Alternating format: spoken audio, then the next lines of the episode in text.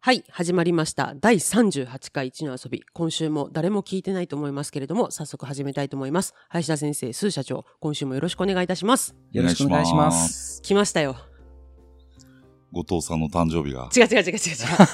お便りがで、すよね。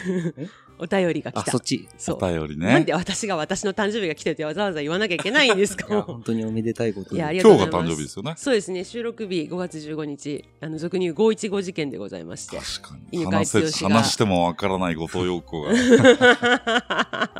ね、犬飼剛先生に始まり、い沖やー縄の返還日に始まり、すごいんですよ。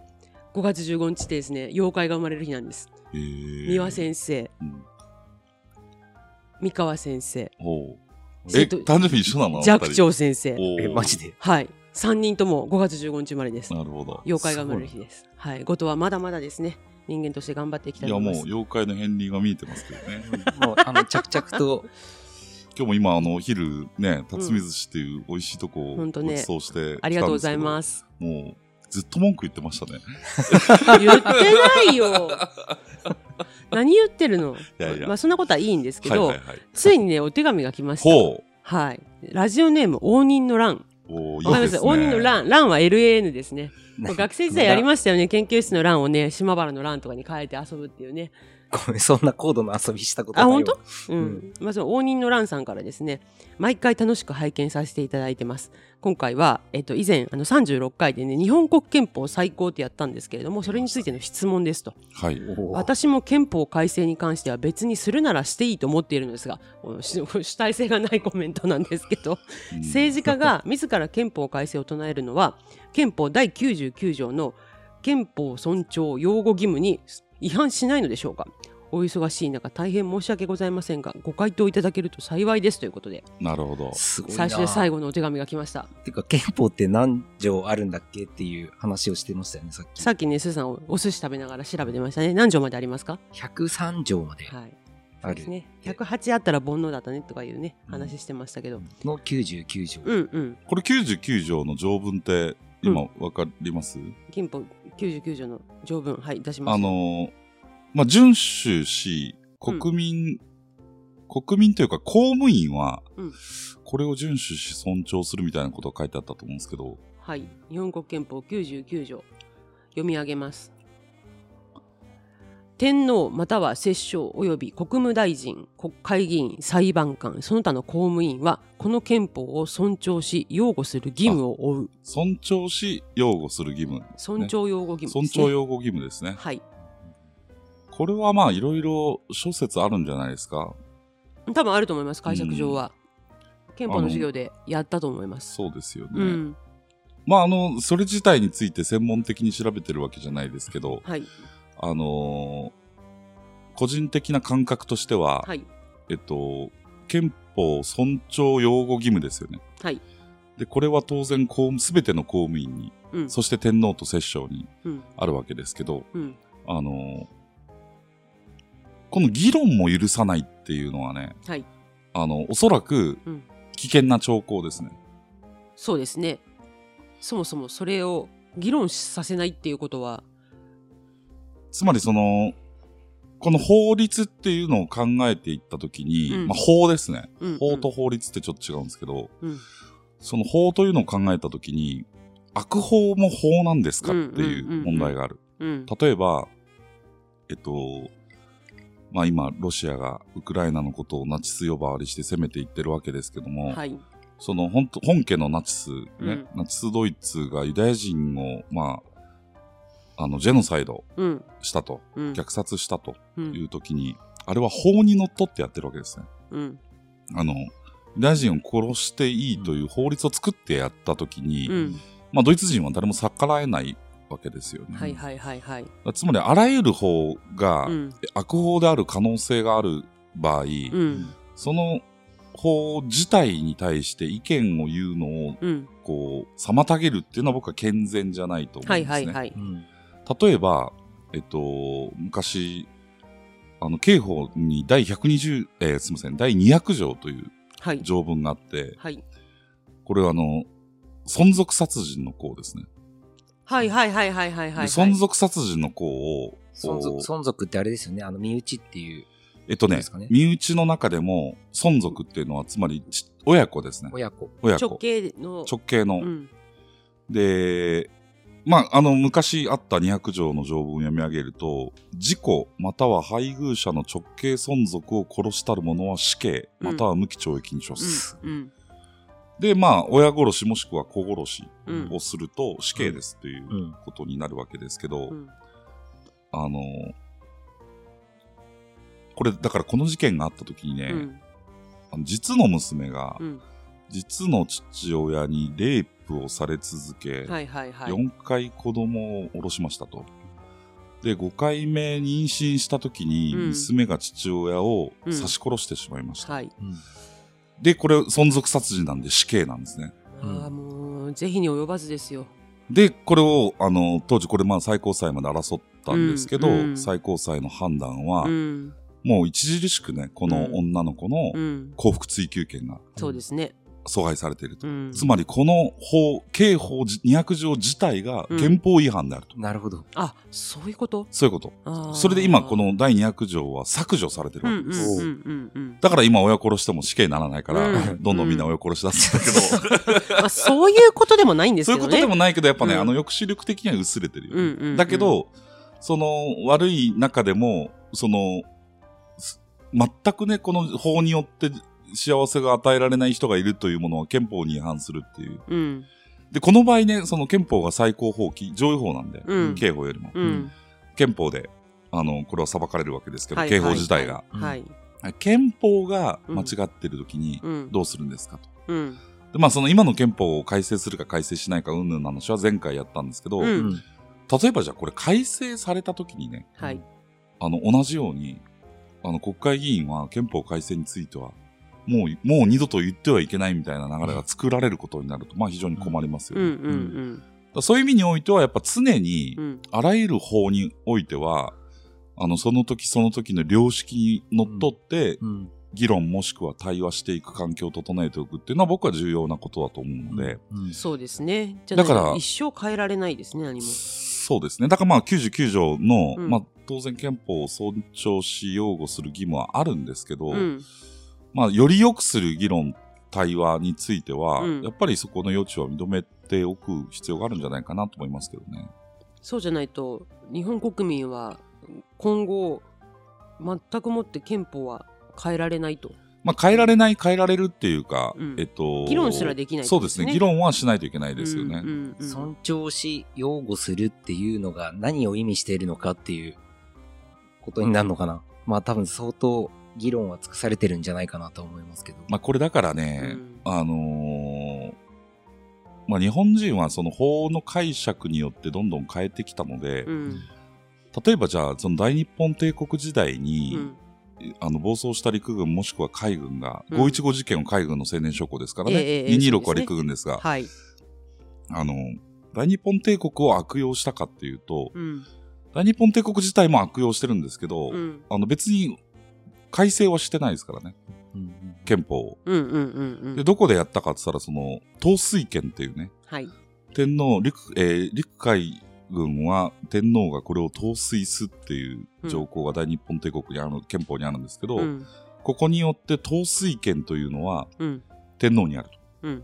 で天皇のお直属の軍隊である、ううんんえー陸軍大臣もしくは海軍大臣がこれを行使すると考えた時に、ううんん内閣から外れちゃうわけね統帥権がうんはいはいはいはいでこの権力を持って暴走していくんですけど、うんうんうんうんうんだからあの、なんだろう。まあ、すだからで大日本帝国はそういう穴があったので、うん日本国憲法にしましょうという動きが日本国憲法の話で、らうんまあだから日本国憲法に穴があるのかどうかっていうところはすごく問題。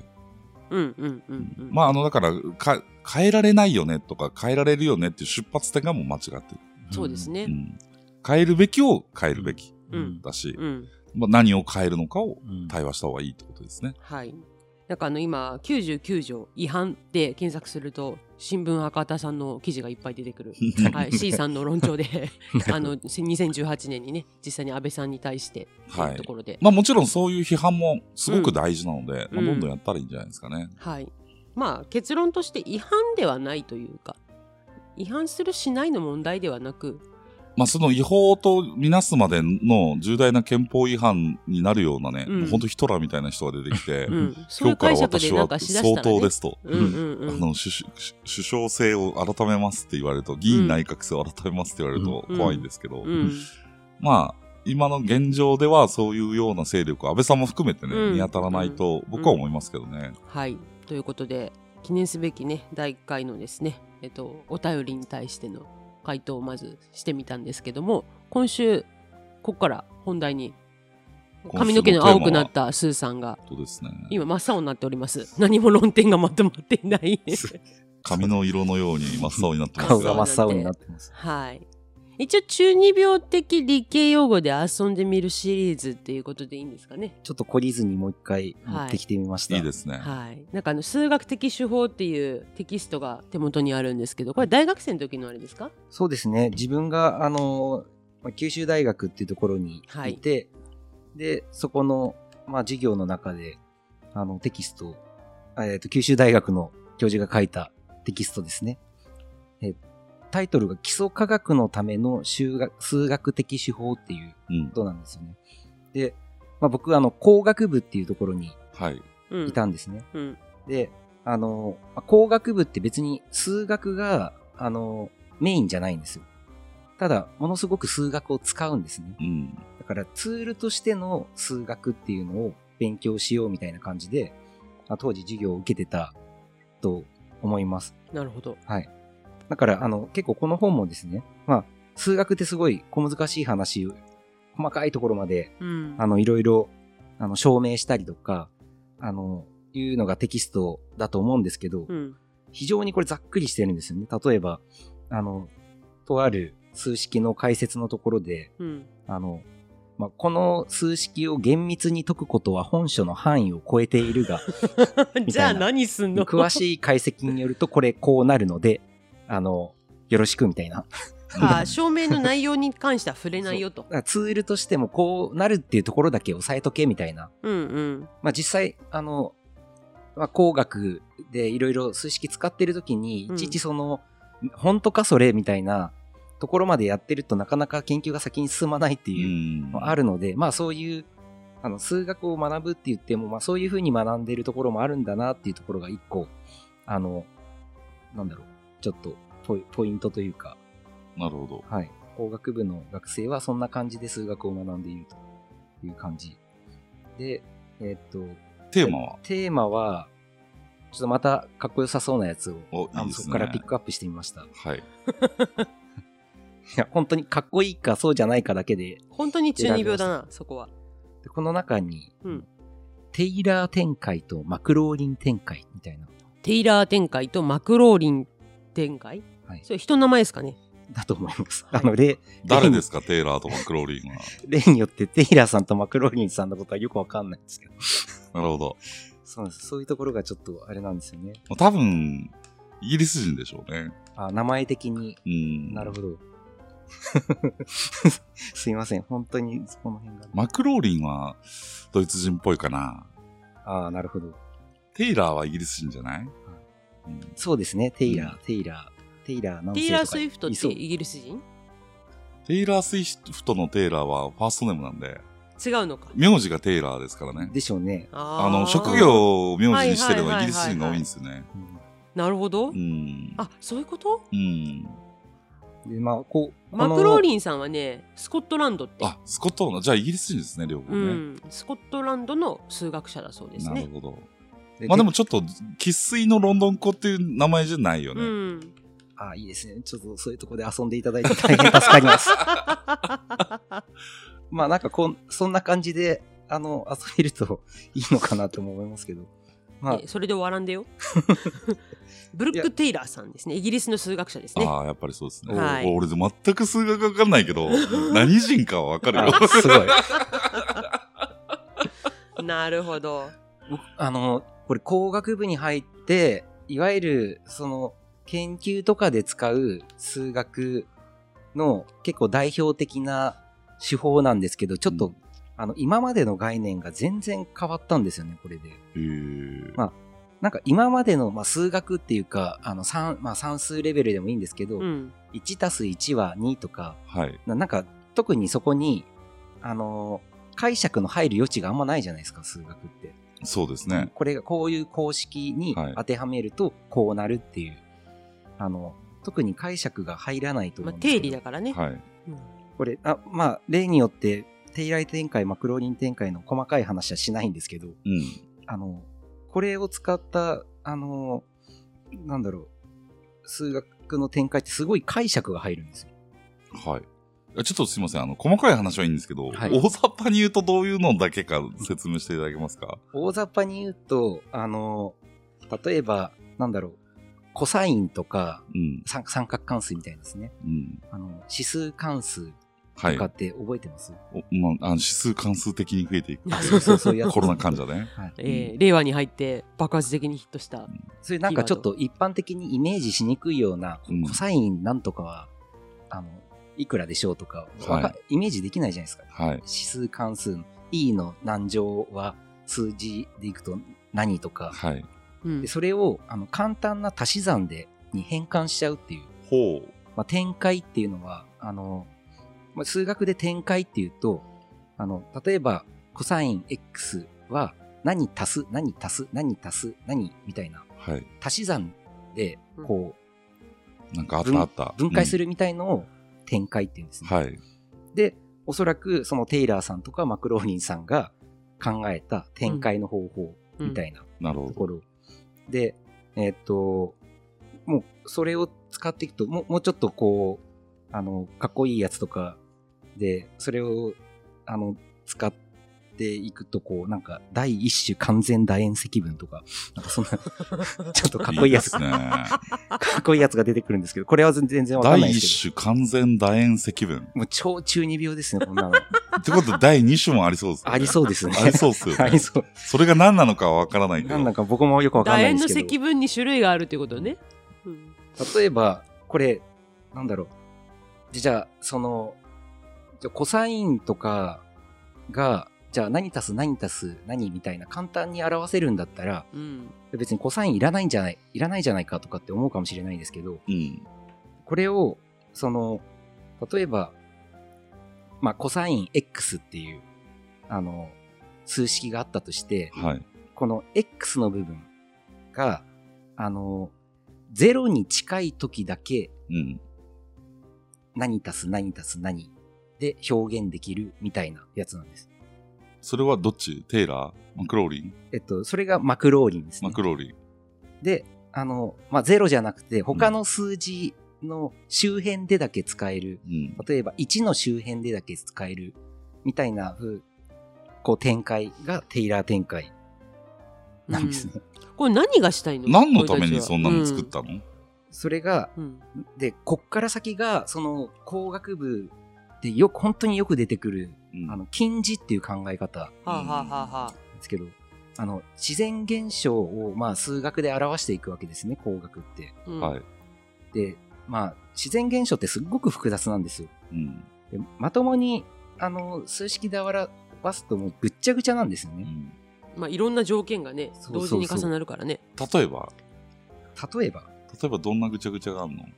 例えここのば、この、えっと、コップのこの氷が溶ける速さがどうなのかっていうのが一定の条件のもとに溶けるわけではなくうん、ここのタオのこの空間のここに今風が流れてるとかうん、ここに冷房があるとか、うんそういういろんな条件でここの溶け方が変わるみたいな、そういうのをうん。いちいちやってたら、まともに溶ける速度は計算できないと。そうですね。例えばこ、ここに載ってる数式とかは、なんだこれ。t イコール2分の1ルート g 分の l インテグラル0から、えー、 シータまでのルートサイン事乗2分のシータマイナスサイン事、もうこんなんですよ。それは何表してるのこれはなんか、あの、振り子の運動のはいはいはい。あの数式を表してるんですけどう、んでもさ、ぐっちゃぐちゃなんですね。はい。で、そんな時に、あの、例えば、あの、もう、ゼ、ゼロの近くだったら、例えば、この、コサイン、コサインっていうのは、あの、もう、 1位でいいんじゃないみたいな。はい。とりあえずの条件としてね。そう。うんもう、コサインって出てるところは1ってしようみたいな。ダメだ、眠くなってきたよ、これ。それ言い出したのはテイラまあ、そのテイラー展開とかマクローリン展開とかーうっていうのをん。使うと、いわゆる、あの、もう本当は厳密に言うと、うん1足す、あの、何足す、何足す、何足すっていうふうに、それその0の近くとか1の近くとかいう単位でいいんですか ?100 の近くとか1000の近くはなくていいんですかそう、えっと、そういうふうに拡張して考えるのがテイラー展開。あ、なるほど。えっと、何が言いたいのかっていうと、うん。あの、よくこの工学の中で出てくるのは、例えば、あの、とある現象を表すのにさっきみたいな複雑な数式が出てくる。で、これを、あの、マクローリン展開を使って、ちょっと複雑なところを、あの、足し算で表す。で、足し算で表していくと、これ、まあ、これもなるべく頑張って、はしょって説明すると、あの、だんだんその足し算って構造的にちっちゃい数になっていくんですね。うん。例えば、あの、さっきの1たす何とか足す何とか足すって言ったら、あの、1たす0.01足す0.0001足すみたいな、そんな風になってくるんでうす。ん。で、もう、あの、その0.001とか、もうちっちゃいから無視しちゃおうみたいな、うん。そんな、なんか、いわゆる少数派の切り捨てみたいなことするんですよ。なるほど。まあ、例えばその、円周率が3.14だとすると、はいはい3.14を説明するときは、はい。 3足す0.1足す0.04ですよね。そうですね。で、その0.04はもうめんどくさいから切り捨てようみたいな話。そうです、そうです。はい今って3なんでしょまあ、それだからテーラー展開したってことまあ、マクローリン展開した。まあどっちだいどっちイメイメージはそういう感じです。どっ要ちはそれマクローリン展開テイラー展開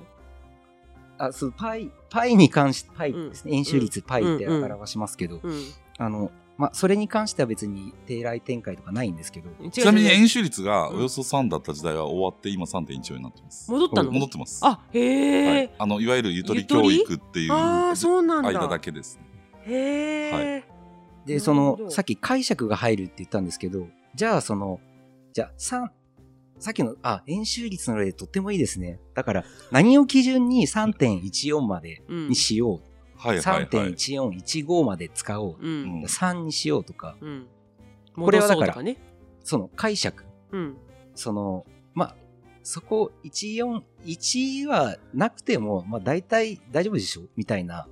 感じで、あの、話が進むんですよ。はい。そんなこと、高校数学ぐらいまでのことでなかったですよね。あのなかったなかった。こういうものだというところでやってたよね。最初、それに衝撃を受けたんです、僕は。なるほど。いや、こっちの遊び的にさ、今後さ、それテイラー展開的だねとかって使おうとした場合、それは少数を切り捨てたねっていうことでいいのちっちゃいことを、影響の小さいことは無視するみたいな。あ多分さあ。う、ん。直径10センチの円周うん。をうん。求めようん。うというときは、うん。えー、10×3.1 を、はい。あの、あんまり、その底がない。うん。けどうんえっと、直径1キロうんうんのうんうん。円周を。を求めようとすると、うんまあ、誤差出ますよね、だいぶね。うん、あの、かなり誤差が出ますよね。うんうん3.1415で計算するのと、うん3.14で計算するので、うん何メートルかうん全然違うよね、違ってきますようんうんねうんうんう。んその規模の問題もあるってこと、そうなんです。だから、例えばここ、なんか、とある問題の証明式がこう書いてあるんですけど、この本の中に。で最終的に、まあなんか、その直前にすごい複雑な式が書いてあるんですね。さっきの、あの、えっと、第一種完全楕円積分、K イコール、インテグラル、0から2分の π の、インテグル、まあ、インテグラルっていう記号があるんです。はいはい。積分のことですね、これは。うん。こうやつねう。んインテグラル、えールート1マイナス k 次乗サイン次乗シータ分の d シータ。d っていうのは、あの、極小量を表す記号なんですけど、はいでそまあそんなことが書いてあって、でその後に、まあ、k っていうのはこう、こういうふうに定義されますと。うん。 k が小さいときは、K ち 小さいってまってた。書いてあるの ?k が小さい定と的きやは、な。 k は、うんあの、さっきみたいな、あの、マクローリン展開の式に、今の式がうん2分の π かっこ1足す、2分の1次乗 k 次乗足す、あの、2×4 分の 1×3 の次乗 k4 乗足す、点点点みたいな。うん。で、そこからまた、えー、シータが小さい時は、 あの、あの、t イコールなんとかみたいな、まあ、また簡単な式になるみたいな。全然こう簡単そうにないけどね、だからその式も。な、あの、なん、なんかの数字が小さい時はこうであるから、えーこれがまた小さい時はこうであるみたいなの書いてあるんです。うん。こんなのが、あの、数学みたいな、なんかすごく厳密そうなところで、そんな話になるんだみたいな。つまちょっり論点としては、ちょっと今全然頭入ってこないんですけど、はい数式言われても。多分これ聞いてる人も頭入ってこないと思うんですけそどう、ですね。論点としては、うんとはい。いつ少数派は切り捨てられるのかってことあ、そう、あ、そうですね。うん。そういうことやね。ななぜ切り捨てられるのなかぜ切り捨てられるのどういうど判ううん。断で、 SDGs じゃないよね。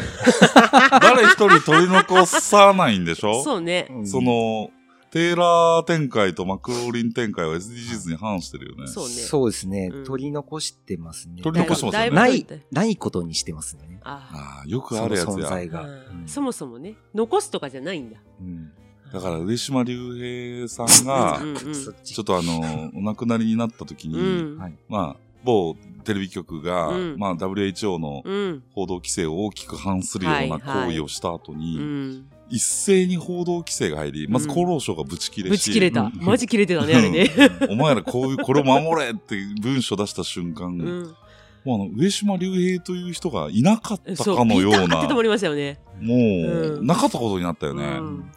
これ、が、えっ、と、テーラー展開テでーすラかー展開、マクローリン展開。マクロリン展開か。いやまー。あ、ど、どっちも。要は、その、なんだろ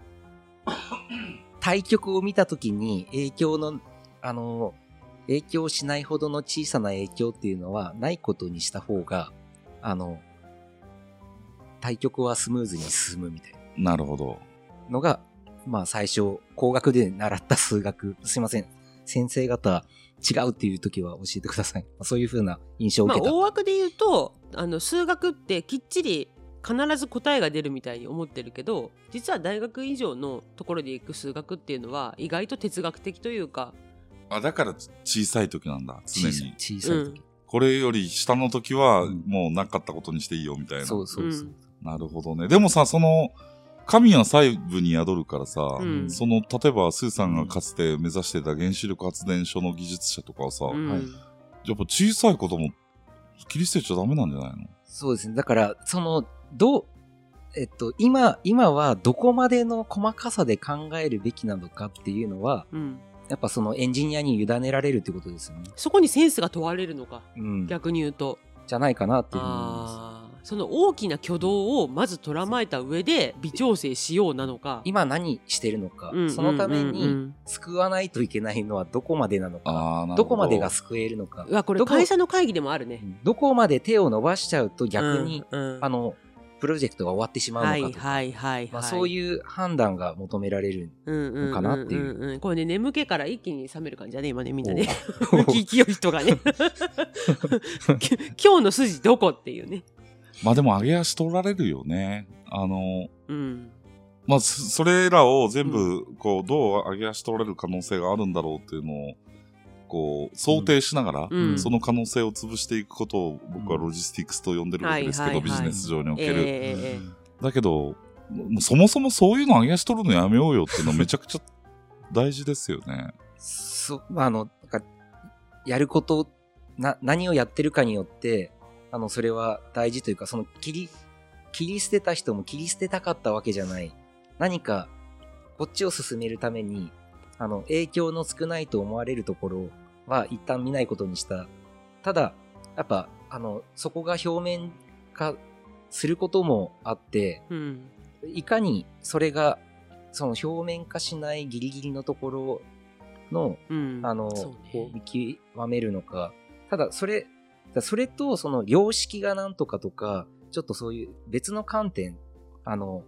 そのロジックじゃない別の観点が入ってきちゃうと、ぐちゃぐちゃになっちゃう。そうあね。れいでや、すね今でもね、やっぱ日本社会全体が、うんというか世界的にそうかもしれないですけど、うん専門化されすぎてるんですよ。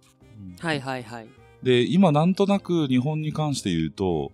えっと、社会がうまくいってないのは、うん専門家が足りないからだっていう風潮があって、はいはい僕は逆だと思うんですよほうね。ほうほうあの、専門化されすぎていく中で、うんうんうんえっと、専門のことですごく細かいことをついてって、うん対局がおろそかになってるっていうのが今の日本。うんだだと思っててうんよく言うんですけど、あの、中小企業の社長の方がう、ん大企業の部長より世の中見えてるんですよ。まあそうでしょうね。でうん、これなんでかっていうと、あの、大企業の、その偉くなっていく人って、うんあの、その専門化された部署の中で、スペシャリストになっそうね。ていったエキスパートなので、うんうんそのことはわかるんだけど、うんあの、大事なことは、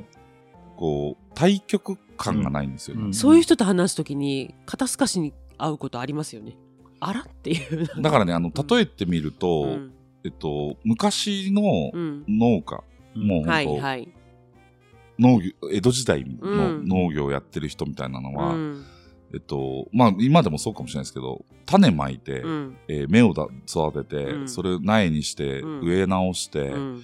育てて、雑草抜いて、うんで、こう、刈り取って、うんで、それを脱穀して米だったらね、うんで、それを袋詰めにしてうん、売る、みたいな、うん全部一人でやるわけですね、うんで、これが今の日本社会でどうなってるかっつったら、まあ種まく分業化されて人ますねうんうん芽育てる人、うんうん雑草抜く人そうね。っていうね、うんまあ、これこそあのー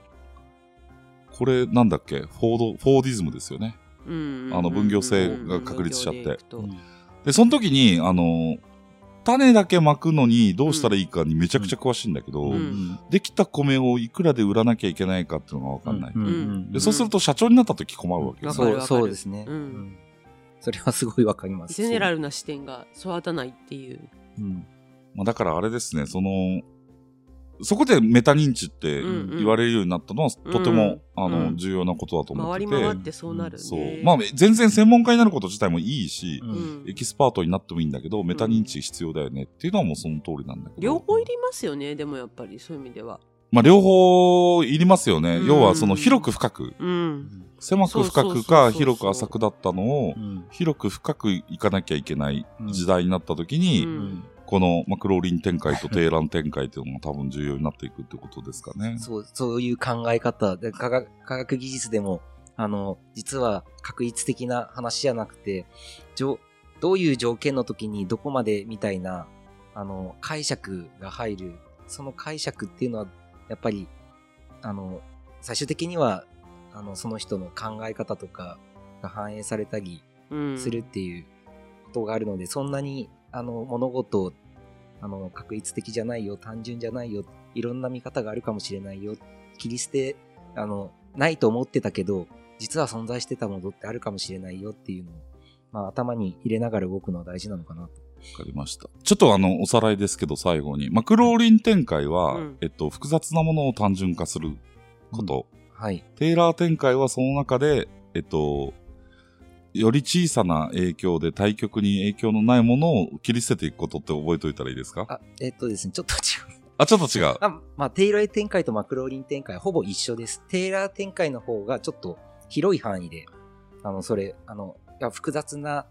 あ難しい式を単純化するっていう、はい。両方ともそういう手法で、ううんん。ちょっと、あの、テイラー展開の方が適用範囲が広いっていう、なるほど。マクローリン展開のが狭い。まあ、ゼロの近くみたいな。なるほど。えじゃあ僕が今から知の遊び的にこの用語を使って遊ぶときはテイラー展開を使えば大丈夫ですね。そうね。まあまあ、うんマクローリンさんは結構ね、私たちからすると遠いかもねま。あ、遠い実際、うん実際やっぱゼロっていう数字はすごい便利なので、うんあの僕が使ってたのはマクローリン展開の方がよく使ってましたね、あ、そうなんだ。うん知の遊び的にはどっちが推奨ですかあ、もう、あの、かっこいい方でいいと思いますあ、じゃあ、マクローリン展開。えー そんなんで決めていいといや、だって中二病的、そうねあ。の、用語っていうとこそうろですね。はい。まあ、皆さん、これからは、あの、この知の遊びのね、そうね。こう、間違いも、マクローリン展開で切り捨てていってるからそうね、ですね。面はい白いとこだけ拾っていくっていうはい早速使いこなして、さすがです。そしてはい量子力学的にはと言い出すというね。いや今ちょっとねあの血の遊び用語集をねあの作ってますん でできましたらちょっといいですねノートで公開したいなと思って、はい世の中には何の役にも立ちませんいからやねいや、めちゃくちゃ役に立ってますよ。 はい、ということで第38回は中二病的理系用語で遊んでみるシリーズでなぜ少数派は切り捨てられるのかということでテイラー展開とマクローリン展開についてお届けしましたありがとうございましたありがとうございます。